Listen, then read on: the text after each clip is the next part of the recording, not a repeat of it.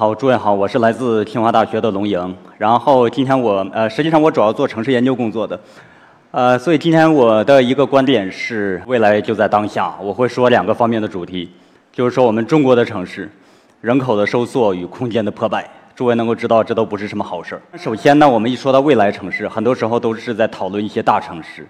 诸位如果搜索上海或者搜索未来城市，能够找到太多的这样的讨论。过去。十五天，我在西藏阿里的无人区，或者说是一些西部的一些县城，我们看到了很多在座的诸位，很多是没有机会看到的中国的城市，让我们更深刻的认识到我们离未来城市有多远。我们习惯了增长与繁荣，那么让我们来看看中国轰轰烈烈城市化的另外的一面。下面呢，我会非常啊愿意和诸位展示一些图片，有的图片还是非常有意思，比如这是在巴彦淖尔。的一个图片，这是在内蒙古自治区河套地区的首府。比如说，上个上个月我们到那个地方来做调研，这是在巴彦淖尔城外的一个盐湖的小城，因为原来这是在国道的旁边，当然现在修了高速之后，在整个小镇，很多餐厅、娱乐的场所都没有了，只有这样的一个公共的服务。这是中国西部的一个小镇的公共服务。变成什么？变成给个别的货车加水这样的服务，或者是除了给加水、水箱用之外，还有的是来充它的刹车片这样的一个这个城镇。原来是曾经何等的繁荣，诸位可以想象，这样的一个小镇的镇长，二十年前在做规划、做未来的展望的时候，说我们要怎么样怎么样。那么现在呢，变成这样。当我们走到一户一个房子里面，我们看到这样的场景。让我们非常之震惊，哎，一个人都没有了，整个镇都没有几个人，只有中国邮政，对吧？任何一个快递都不会愿意在这儿开展业务。最核心的，我们是要访问石嘴山。石嘴山呢是属于宁夏自治区，这是石嘴山的老城。在二三十年前的时候，石嘴山把它的政府搬到了大沽口，这是离它几十个公里这样的一个位置。二三十年之后，我们发现石嘴山这个老城。人也少了百分之几十，可能也就是原来的一半，或者是百分之六七十。然后唯一的一个生机是我们看到的是这样的：一个小朋友在路边做着作业，这是让我们感到这个城市里面有生机的一个场景。这是在它钢铁厂的附近。原来石子山这个位置，老城这个位置，特别是钢铁厂，当时当时几十年前的时候是非常辉煌的一个位置。比如说，他们当地人说，石嘴宁夏自治区的第一吨钢是来自于钢铁厂。诸位可以想象，几十年前这样的一个城市如何来憧憬他们当下？他们会想到现在吗？还有他们的职工食堂，现在也是彻底的关闭了。这是钢铁厂，原来这是一个非常辉煌的国有的企业。这是在在他的住宅区，都是三层。当年楼上楼下电灯电话在石子山最开始，在整个宁夏。然后刚刚呢，我们发现另外的一线的生机是，这个里面有人有一户买了一台车，刚刚剪彩，类似于还挂着那个红色的那个绳子。这也是让我们感受到这个城市有一线的这个生机，但整个整体上还是比较破败的。这是一个加油站，对吧？我们都习惯了中石油、中石化、Shell 等等加油站。当年的一个加油站是这样的一个模式。然后诸位可以先猜测一下，这是一个什么样的建筑物，对吧？右侧的是我，对吧？就是你们的右侧，这是我的背影。我们当时是在欣赏或者说是感慨这样的一个建筑物，说当年应该是还是非常之辉煌。这是石嘴山的惠农的焦化厂，它老城。那么它是一个浴室，整个都已经废弃的一个场地。你看当时都是国企，但是现在是这样的一个状态，这就是他们的未来。这就是焦化厂或者石嘴山的钢铁厂几十年之后的未来。这是惠农的化工厂，当年的师傅做的一个旋转钢马，这个还能转，十几年废弃之后竟然还能转。诸位可以想象，这个制造的手艺该是多牛，它那个轴承几十年没有被锈住。诸位可以想象，几十年前他们是一个什么样的一个态势。这张照片展示的是我见到的。最有修养的一位厨师，在一个废弃的工厂里面，把它做成一个旁边工地的一个厨房。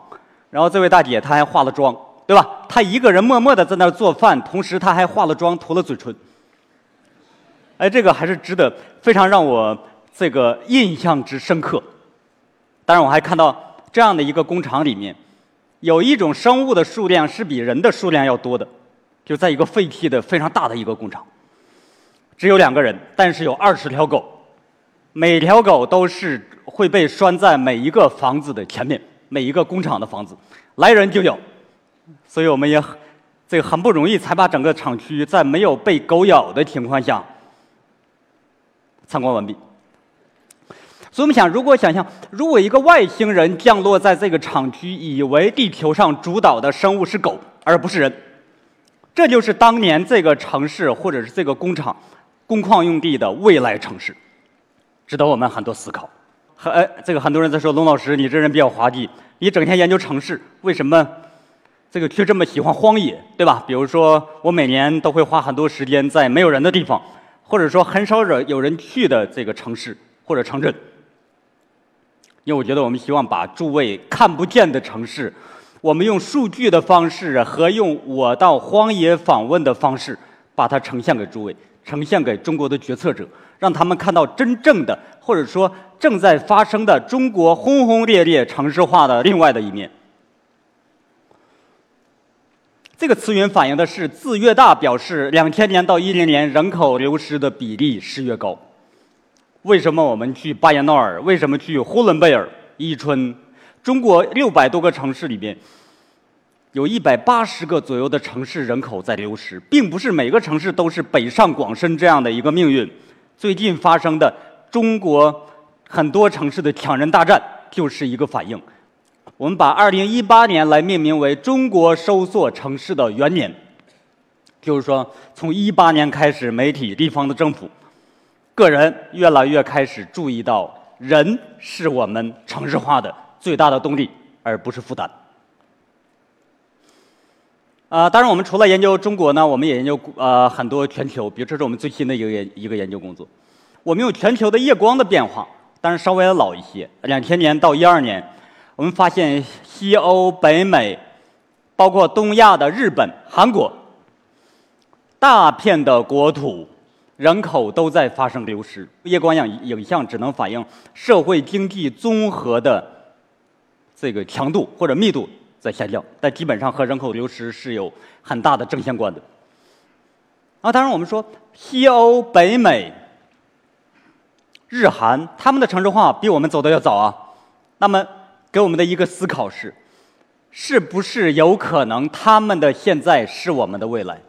就也就也就是说，在五年到十五年之前，他们发生的是我们未来可能会持续的。当然，我要说我们现在已经发生了。我们用统计的资料啊，人口普查资料，证明中国有一百八十个城市人口流失。我们还用夜光的发现，中国大片的国土人口也是发生流失。两千到一二年刚刚开始，陕西、陕西东北的一部分。一三年到一六年这三年，那么中国收缩城市存在的比例是上升的。我非常期待二零二零年新的人口普查出来之后，那就有可能会发现更多的人口流失的城市。所以想，他们的发达国家的现状可能就是我们的未来，但是我们不经意的发现，我们已经开始有收缩城市了。未来可能会更加持续，那么就涉及到人少了，我们该如何讨论未来城市？比如说，再过五十年，上海只有一千万人，我们在说上海怎么来做智慧城市，来做未来城市，可能和现在的这个背景非常之不同。因为我们发现人少了，可能会有很多的连锁的反应或者滞后的效应。我们发现很多城市人开始少了，但是经济还在增长。当然，我的观点是，不要着急，再过几年，可能经济也要下滑；再过几年，可能会发现发生房屋的空置、公共空间品质的破败。哎，这是我们的观点。那么刚才我们我说了，收缩城市在中国已经开始，并在未来有可能会更普遍。那么下面我们来说，我们公共空间的品质，就街道、公园、广场，我们也用一些人工智能的方法。我们用一些城市模型，用很综合的手段，来研究我们中国的城市的空间。我们在这个方面我们做了一个工作，类似于丑度仪，来评估城市空间的破败。我们认为这是一个中国城市不容忽视的一个问题。诸位可以想象，如果人长得丑的话，那是丑的是各有不同。可能说他长了一个很大的痦子，他的皮肤特别黑，他的脖子特别长，他的腿特别短。我们这样来评估一个人有多丑。那么我们的城市空间有多丑呢？我们也把空间进行解剖，从不同的维度，比如说从建筑物沿街的商业环境的绿化，还有道路、基础设施等等，相当于我们走在了中国每一个城市的街头，我四面来看，我们用大量的街景图片，我们还专门开发了一个系统，在上面一个街道的场景，一个公园的场景。这十几个要素哪一个有，我们就把它勾上。之后我们用人工智能的方式自动的把它来评估。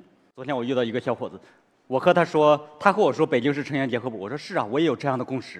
然后当然我们研究北京的五环，我们发现北京有百分之十五的建筑的外立面是破败和老旧的，这是非常之震惊吧？北京整个五环之内，这是在城乡结合部的一个核心的一个位置。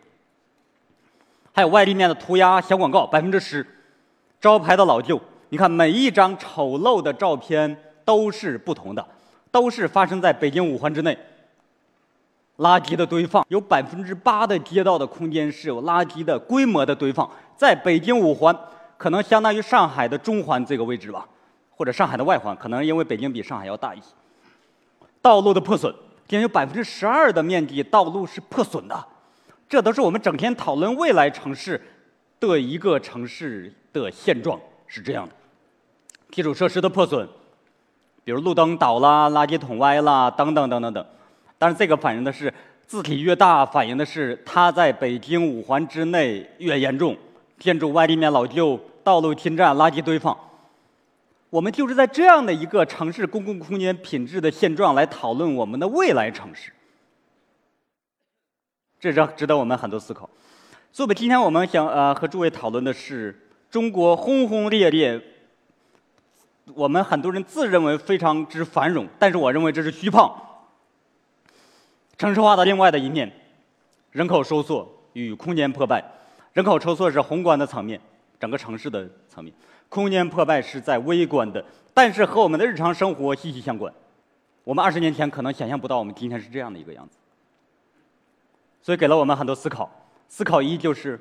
我们的城市与城市空间同样和我们自身一样是有生命周期的，是会生老病死。所以我们想，我们想，我们应该尊重我们的发展的规律，并不是每个城市都要打造未来城市，都要开始思考未来城市。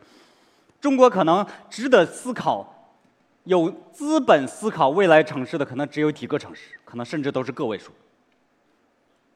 有很多城市有他们当下自己要解决的问题。也就是说，并不是每个城市都是北上广深。思考二呢，即便我们要发展未来城市，可能也有多种模式。也就是说，并不是每一个孩子都要都会长成一米八这样的一个这个高度。我们应该关注到中国城市化的另外的一面。也就是说，首先我的观点是，只有几个有资格；另外一个，即便你有资格，可能每个城市是需要有不同的模式。思考三，思考三是。需要考虑我们的什么大呃大数据、人工智能、云计算这样的技术，还有无人驾驶，如何来用于我们适应人口流失与改善空间破败？就人少了，我们技术该如何来支持？我们空间破败了，我们技术该怎么来办？所以我们最核心的还是要回归到居民的生活质量的改善。可能老百姓不关注。我一个城市人少不少？我只关注我出门之后有没有椅子坐，我们的公共空间给没给我一种愉悦感？哎，最后的一个思考，哎，这是我个人的一个观点，啊，它没有一个学术的基础，当然是我的一个判断。我们认为未来是注定是极化的，而不是扁平的，因为从中国的收缩城市，从抢人大战，我们看到很多城市已经开始走向极化，大者越强，弱者更弱。我们说，未来第四次工业革命对我们的改变或者影响，将会让这样的极化更加普遍。也就是未来中国可能只有几个城市、十几个城市，会变得非常的繁荣，剩下的可能人口收缩等等等等等，把人哄好就 OK 了。哎，这是我最后的一个观点。然后，当然我们我今天主要是和诸位分享了我的很多照片，用照片的形式，把我所看到的中国的城市，中国城市化的另外的一面展示给了诸位。如果诸位还同时还关注我们所做的非常相对来说更为扎实的学术研究工作，欢迎你们关注北京城市实验室。然后能看到我们更多的研究工作，啊，然后我的演讲就到这里，谢谢。